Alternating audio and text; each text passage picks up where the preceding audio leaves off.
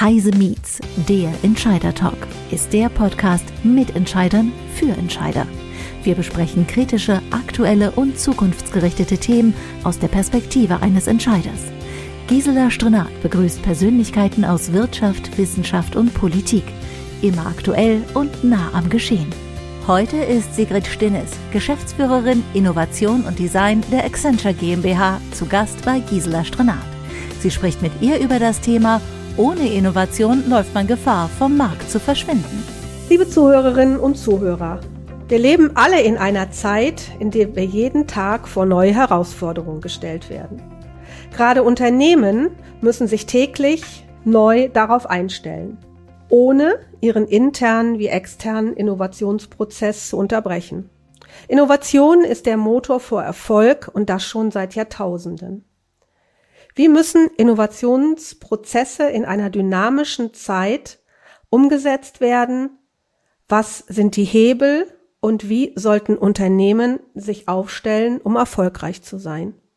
Darüber spreche ich heute mit Sigrid Stinnes. Hallo Sigrid, herzlich willkommen bei Heise Meets. Hallo Gisela, ich freue mich sehr hier zu sein. Sigrid, wir kennen uns schon ganz, ganz viele Jahre und ich freue mich, dass du heute meine Gesprächspartnerin bist. Du bist die Geschäftsführerin von Accenture Innovation und Design GmbH. Bevor wir äh, ins Gespräch einsteigen, erklär doch bitte mal, wer seid ihr und was ist eure Profession? Ja, sehr gerne. Und äh, ja, Innovation und Design tatsächlich bei Accenture ist äh, seit äh, unserer Reorganisation 2020 als äh, eigene Einheit entstanden.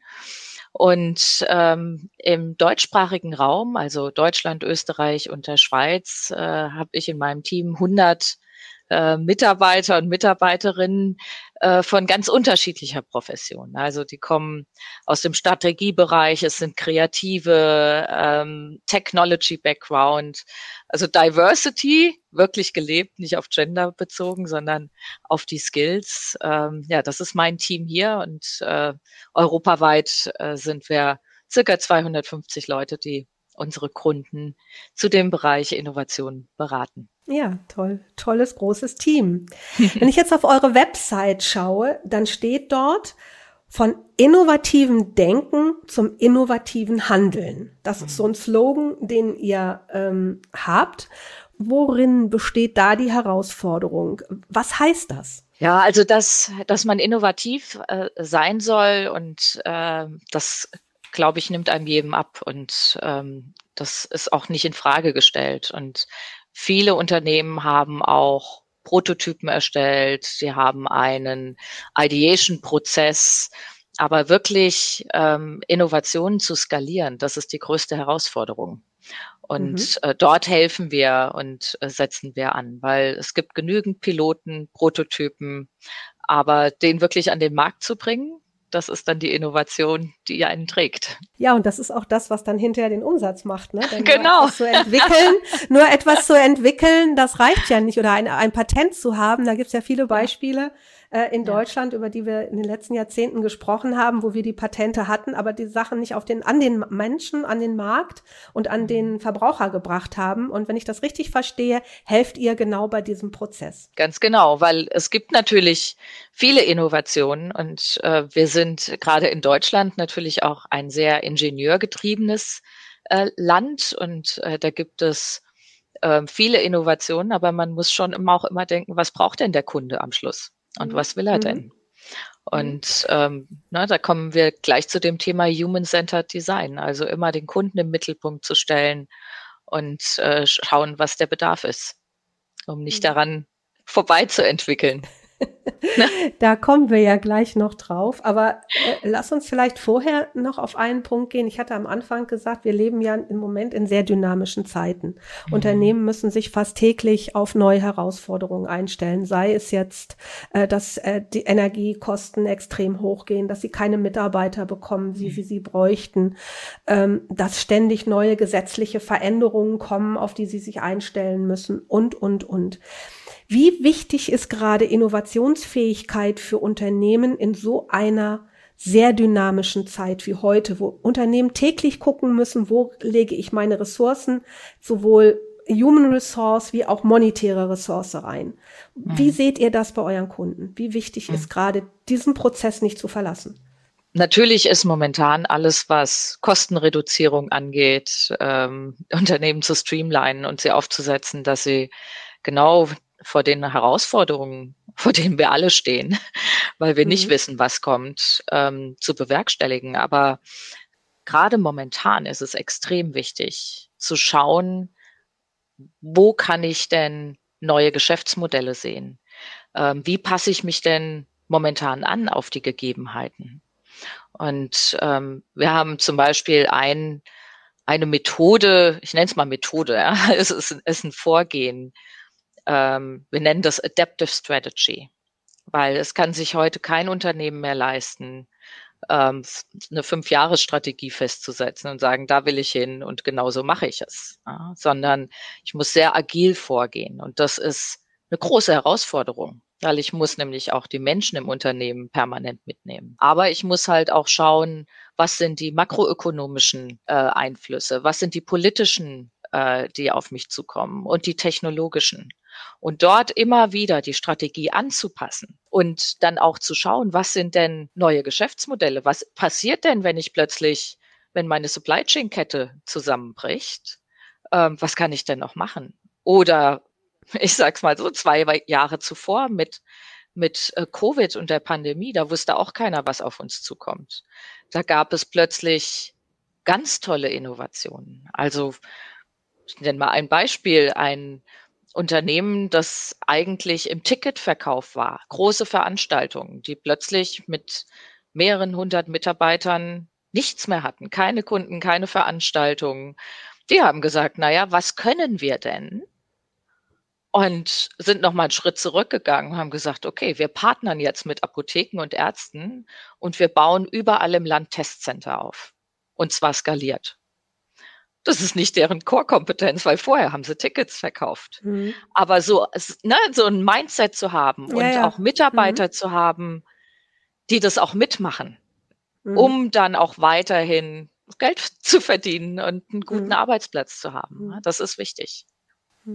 Da höre ich jetzt so ein bisschen raus, dass ihr als, ähm, als äh, Unternehmen nicht mit einer Blaupause äh, in, in diese, in, zu euren Kunden kommt, wie man das ja sagen wir mal, aus der Vergangenheit leider teilweise bei dem anderen, ein oder anderen Unternehmensberater gewohnt war. Die hatten ihre Methodik, ihre Blaupause und haben gesagt, die passt bei euch auch. Wenn ich dich so reden höre, habe ich das Gefühl, für euch ist jedes Projekt, jeder Kunde ein individuelles Projekt. Ist das so? Das ist genauso. Und natürlich gibt es einen Methodenkoffer, wie man dann ähm, unterstützen und helfen kann. Aber ja, wir fangen eigentlich immer auf der grünen Wiese an und schauen erstmal, wo steht denn der Kunde, was ist das Problem und wie können wir da auch gemeinsam mit den Kunden dran arbeiten, ähm, mhm. um das zu lösen. Aber nee, eine Blaupause gibt es da nicht. Also es gibt mhm. Methoden, aber die, die, werden immer wieder anders zusammengesetzt.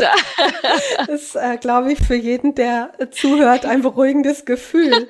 Wir hatten ja eben gesagt, wir leben in einer Zeit, äh, wo es sehr viel Dynamik gibt, sehr viel Veränderung gibt. Wir haben die Aufgabe, Transformationen in den Unternehmen durchzuführen. Ich frage mich jetzt, was sind die häufigsten Anfragen, die ihr bekommt? Äh, wo, wo helft ihr Unternehmen? Mehr in der aktuellen Krisensituation, mehr in Richtung Transformation und Digi Digitalisierung oder auch in internen Fragestellungen, was Mitarbeiter und Change betrifft? Wo, wo bewegt ihr euch? Ich würde sagen, ja, ja und ja. also, ähm, ich habe ja vorhin schon mal gesagt, ne, also eine, eine agile Strategie zu entwickeln oder aber auch eine Wachstumsstrategie. Ähm, wie komme ich zu neuen Geschäftsmodellen und ähm, wie mache ich das auch relativ schnell? Also nicht, dass ich dafür drei Jahre brauche. Ähm, wenn ich die Strategie habe, wie muss ich mein Operating Model dazu anpassen? Also äh, da verändert sich ja dann auch ganz viel im Unternehmen. Ähm, ja, und dann natürlich der Kulturwandel, weil ähm, wenn ich in ein neues Geschäftsfeld reingehe, ähm, muss ich natürlich die Mitarbeiter äh, mitnehmen und ähm, Technologien natürlich anpassen. Aber ich sage immer, Technologie, ist leicht. Ja? Menschen sind hart. Und mhm. deswegen braucht auch so ein Kulturwandel viel mehr Zeit, als das eigentliche Businessmodell zu entwickeln.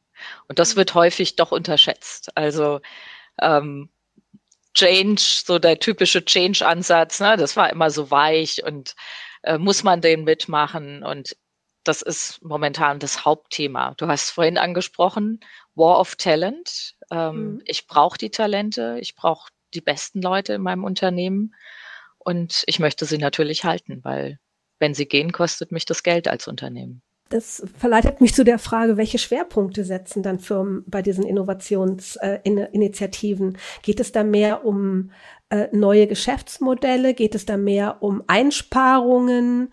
Ähm, geht es mehr um das Thema Nachhaltigkeit, dass sie sich da mhm. neu aufstellen müssen? Wo, wo, wo seht ihr denn heute im Moment die Schwerpunkte? Also Nachhaltigkeit ist natürlich ein Riesenthema, weil da kommt keiner mehr daran vorbei. Ähm, aber auch hier, ne, es sind all die Fragen, ähm, die dort sind. Ich, also ich weiß nicht, ob du, wir, wir haben bei Accenture so ein 360 Grad Value Meter, nennen wir das. Und ähm, das hat unterschiedliche Komponenten. Und tatsächlich sind es all die, die du gerade aufgezählt hast, nämlich ähm, was können neue Geschäftsmodelle sein, die mein Unternehmen zu Wachstum führen oder ich mich anpassen muss in der, in der Krise? Was sind die Technologien, die ich ähm, anschauen muss und einsetzen muss.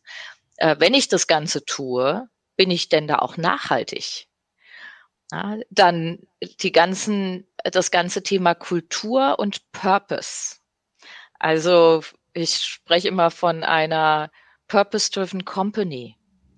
Also viele, gerade wenn wir über Gen Z reden, ähm, da geht es nicht mehr darum, dass sie viel schuften, auch bei uns in den Unternehmensberatungen nicht. Ja, dass, dass man sagt, naja, wenn du bei uns bist, dann hast du die 70-Stunden-Woche äh, und dann ähm, verdienst du, machst du deine Karriere und verdienst Geld. Das ist einfach nicht mehr das, was zieht, sondern die schauen sehr genau hin. Ist das Unternehmen nachhaltig? Setzt es auf die richtigen Themen und ähm, will ich für dieses Unternehmen am Schluss auch arbeiten? Also alles ist wichtig und gerade in der jetzigen Situation. Also wenn wir uns momentan anschauen, sehr innovative Unternehmen wie Meta oder Tesla, ähm, wo wir sehen, naja, da werden massiv Leute entlassen oder da ist ein CEO, der tja, ähm, plötzlich nicht mehr ähm, so als der Visionär angesehen wird, sondern als jemand, äh, der vielleicht auch ein bisschen crazy ist auf der anderen Seite da stellen sich die äh, Mitarbeiter schon die Frage, äh, möchte ich dahin? Also mhm. es ist das Außenbild einer Firma ist wichtiger denn je. Ja, das kann ich gut verstehen. Ich glaube, das ist auch heute ja sehr viel transparenter als mhm. noch vor 20 oder 30 Jahren. Lass uns doch mal drüber sprechen, wie baut sich ähm, so eine Innovationsinitiative bei euch auf? Wie muss ich mir das vorstellen? Wie muss ich so einen Ablauf vorstellen? Jetzt kommt ein Kunde zu euch und sagt, Frau Stinnes, ich habe ein Problem, machen Sie mal. Gut, dann würde ich sagen, was ist denn das Problem? also, wenn er, wenn er sagt, ja, Frau Stinnes, ne, ich wachse mit meinem derzeitigen Geschäftsmodell nicht mehr, damit kann ich was, was anfangen. Und das sind so, ähm, wir nennen es How might we questions. Ja, auf Englisch, mhm. How might we become a better organization or an organization for more growth. Und genau die zu nehmen und zu sagen, gut, was ist es denn wirklich, was, was Sie haben wollen? Und dann gehen wir vor. Nehmen wir mal das Wachstumsthema und neue mhm. Geschäftsmodelle. Mhm. Naja, also erstmal eruiert mal, wo, wo stehen wir denn? Also mit der, mit der Firma, ähm, auch im Vergleich, im Wettbewerb.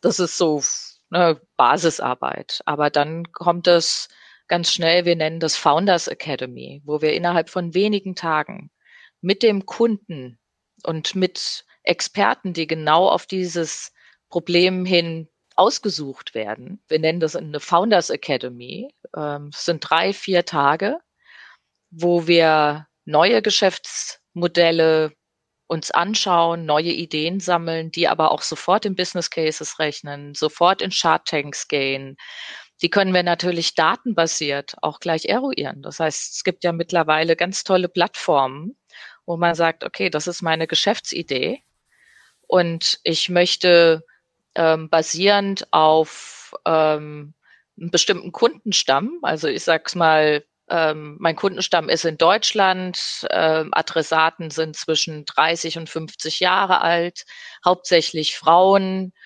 und dann schieße ich das in die, in die Datenbank rein und zwei Stunden später ähm, habe ich Antworten, ob das interessant ist für die Zielgruppe. Und das ist schon mhm. super. Also heutzutage mhm. muss man dafür nicht ähm, ein halbes Jahr dafür einsetzen, sondern das kann ich sehr schnell überprüfen, ausschließen und dann vielleicht nochmal von vorne anfangen.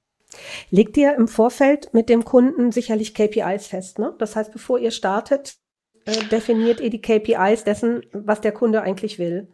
Genau. Also mhm. ähm, ich meine, wenn man so einen Innovationsprozess anschaut, dann kann man das sehr gut festmachen. Also ähm, an einem Innovationsfunnel, wie viele Ideen soll man rausbekommen? Also wenn man vorne 100 reingießt, äh, wie viel wollen wir dann am Markt haben? Das kann man sehr gut beziffern. Alles, was Kultur angeht und Mindset, ist immer schwer messbar. Und mein Team, das sich um die kulturellen Fragen kümmert, ähm, die hat da versucht, so einen Griff dran zu bekommen, weil ich ja vorhin gesagt habe, Change wird oft nicht so gekauft, weil es so ein weicher Faktor ist und man es auch am Schluss nicht messen kann. Und wir nennen es ähm, ein Culture Scan. Also es ist im Grunde eine App, ähm, wo ich 15 Fragen habe ähm, zu dem Thema Kultur als Mitarbeiter, die ich beantworte und sagen, wo stehe ich denn heute da? Wie was für ein Engagement habe ich auch dem Unternehmen gegenüber, wie fühle ich mich und kann das sozusagen nutzen über den gesamten Prozess hinweg, wo ich immer wieder die gleiche Zielgruppe, die gleichen Fragen stellen, um zu schauen, na, was passiert denn mit der Kultur? Das Gleiche haben wir zum Thema psychologische Sicherheit. Also na, ist, das ist ein ganz wichtiger Faktor in einem transformativen Prozess bei einem Kunden. Wie lange begleitet ihr denn so in der Regel eure Kunden? Also wie lange dauert der Prozess, bis man sagt, okay, unsere KPIs sind erfüllt, wir sind jetzt da angekommen, was wir uns am Anfang vorgenommen haben? Wie lange mhm. dauert so etwas? Naja, also das ähm, ist wirklich sehr unterschiedlich, weil das kommt auf die Fragestellung an. Also wenn man sagt, wir retten jetzt die Welt, dann dauert es ein bisschen länger. wenn man sagt, ja, ich brauche einen Innovationsprozess, ähm, dann geht das in ein paar Wochen. Also typischerweise unsere Projekte sind ähm, von den klassischen, wie wir es auch von Strategieprojekten kennen, vielleicht drei Monate, um was aufzusetzen.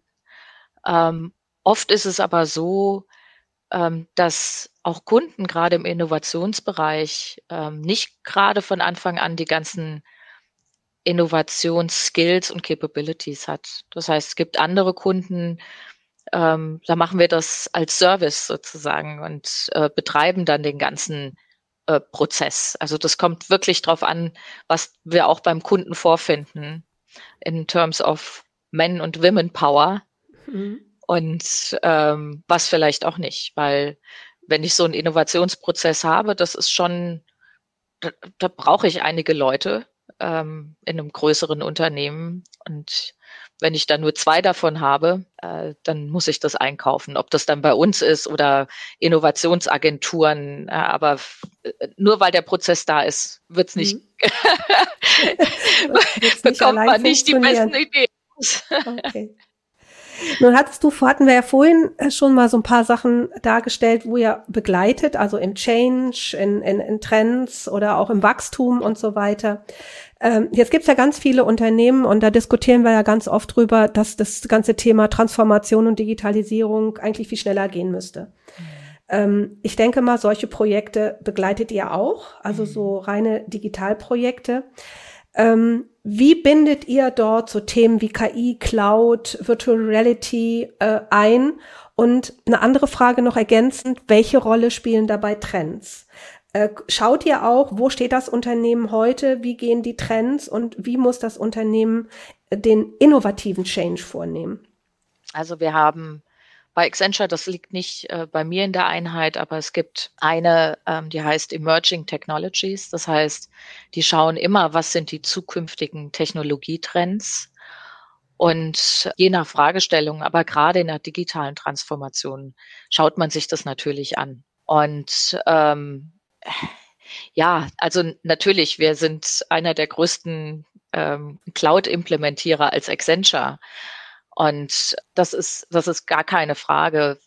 Ich denke immer nur, nur in die Cloud zu gehen zum Beispiel, ist nicht der Sinn der Sache. Also, sondern was bringt es mir wirklich an Mehrwert? Wie kann ich meine Produkte schneller launchen? Wie ähm, gehe ich schneller an den Markt? Was für neue Geschäftsmodelle habe ich? Ähm, dort gehen wir rein. Ähm, du hast jetzt ähm, noch Dinge angesprochen ähm, wie Virtual Reality. Ähm, ja, wir nutzen das alles, aber man muss auch immer schauen, ist es auch angebracht. Also mhm. nur Technologie einzubringen, um te der Technologie willens.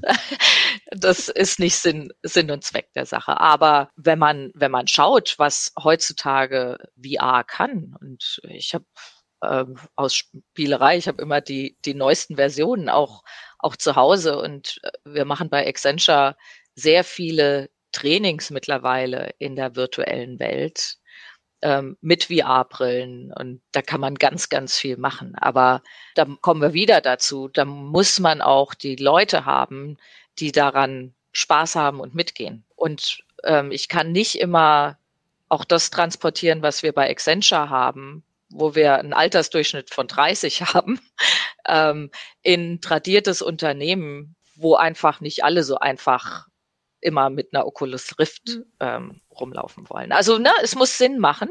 Technologie ist immer ein Treiber. Wir schauen uns das immer an, aber mit Sinn und Verstand. Also was ich da jetzt rausführe aus deinen Worten, und das war auch der Sinn dieser Frage, ist, ihr versteht euch als eigene Einheit und nicht als ein, ein Innovationsbereich, der schaut, was können wir jetzt noch aus dem Essentia Haus rausholen, sondern ihr seht immer den Fokus beim Kunden und sagt, okay, es muss für den Kunden passen und äh, nicht, äh, sagen wir mal, fürs Essentia-Geschäft. Äh, das ist jetzt ganz brutal gesagt, sondern aus deinen Worten habe ich rausgehört, der Kunde steht bei euch im absoluten Fokus ja. und ihr schaut, dass ihr die richtige Lösung äh, für den Kunden schafft und die, die richtige Begleitung auch für den Kunden. Ganz genau. Weil am Schluss, also ich will dran gemessen werden, dass ich, dass ich am Schluss einen glücklichen Kunden habe, der mich auch wieder anruft und sagt, ja, super, ähm, Sigrid, du hast mir geholfen ähm, mit deinem Team. Und ähm, ob das jetzt ne, ein kleines Projekt ist von sechs Wochen oder wir das serviceorientiert mit dem vollen Power von Accenture, was wir ja haben, machen, das interessiert mich am Anfang erstmal nicht. Ich will das, ich will das Problem lösen. Sehr schön gesagt. Darauf wollte ich hinaus. Vielen Dank. Wenn, Sie, wenn ihr in so einem Unternehmen jetzt seid, du bist mit deinem Team da drin und ihr habt vielleicht auch noch ein paar externe Leute. Wie ändert ihr durch eure Arbeit die Arbeitskultur im Unternehmen?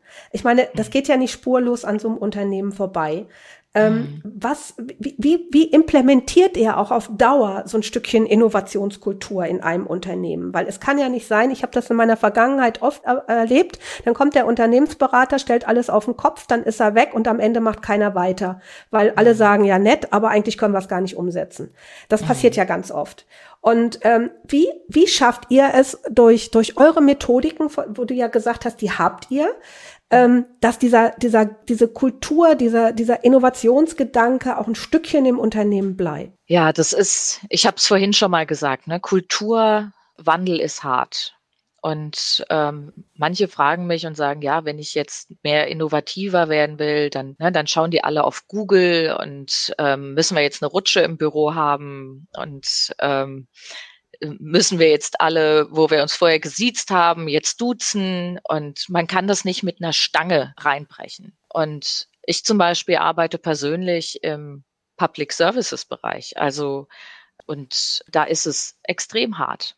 Aber auch hier stellen wir den Menschen in den Mittelpunkt und dann ist der Mensch manchmal halt auch nicht der Endkunde, sondern die Mitarbeiter bei unseren Kunden. Und wir haben vor drei Jahren äh, zum Beispiel innerhalb von einer Digitalstrategie im öffentlichen Sektor ähm, kam raus, dass sie dort auch so ein kleines Innovation Center aufgebaut haben in der IT. Und das haben wir designt und das haben wir auch betrieben und das haben wir jetzt für drei Jahre lang betrieben und zwar, um immer mit dem Kunden gemeinsam deren Kernprobleme zwischen IT und Business zu lösen. Und das sind kleine Schritte. Also man muss nicht denken, dass da ähm, ne, der Wandel in, in zwei Wochen rüberkommt. Ähm, da wird ne, langsam dann mal das Du eingeführt.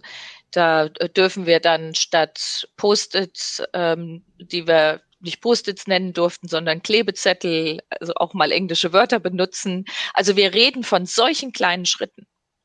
Und ähm, die Leute mitnehmen und ihnen auch den Sinn und die Freude zu zeigen, was das da eigentlich bedeutet, ähm, auch in neuen Methoden zu arbeiten und gemeinsam zu arbeiten und nicht in Silos im Büros und sich zu bekämpfen teilweise auch.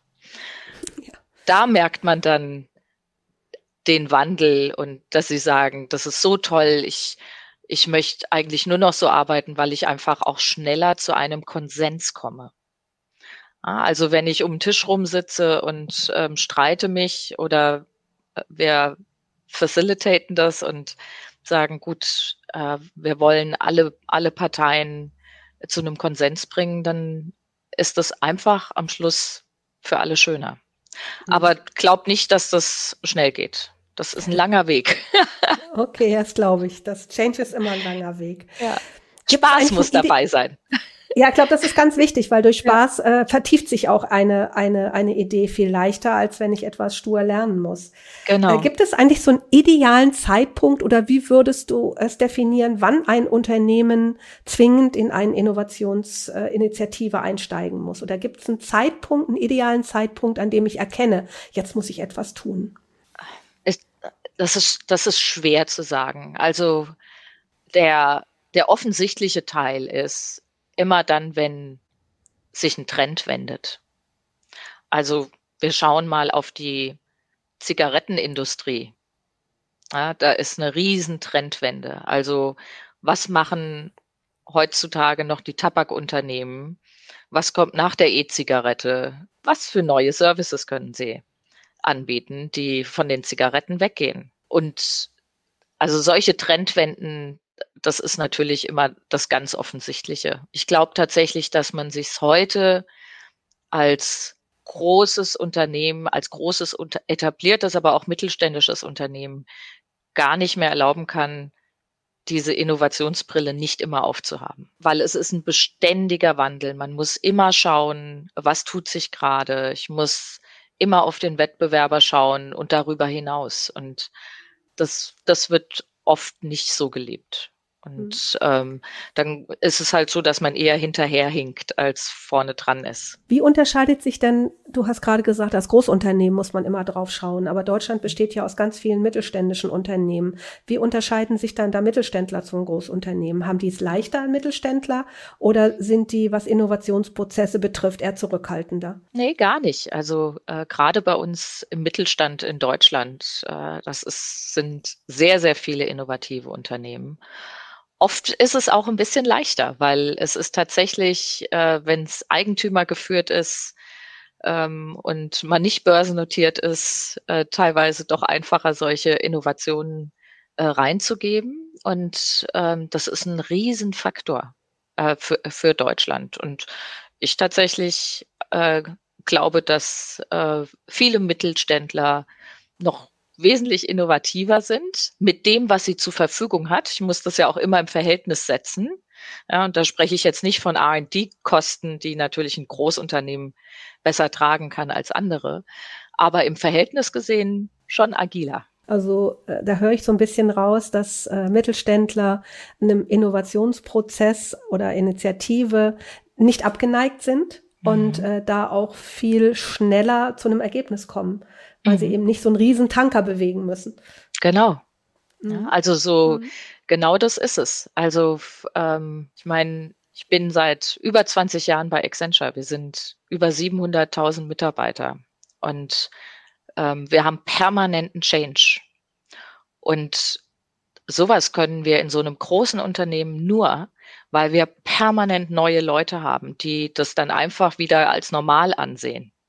Mhm. Aber das jetzt vergleichbar zu einem Großunternehmen, die sehr langjährige Mitarbeiter haben, ist so ein, so ein, so ein Wandel und ein permanenter Innovationsprozess unglaublich schwer.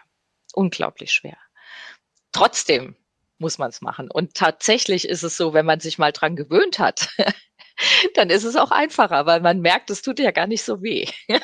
Ja, klar, wenn ich äh, über 20 Jahre den gleichen Prozess habe, ja. dann äh, ist es für mich ganz schwierig, wenn mir auf einmal einer sagt, nee, diesen Prozess machen wir jetzt aber nicht mehr rechts rum, sondern links rum. Genau. Und ich, und ich sage, wieso? Es hat doch 20 Jahre gut funktioniert.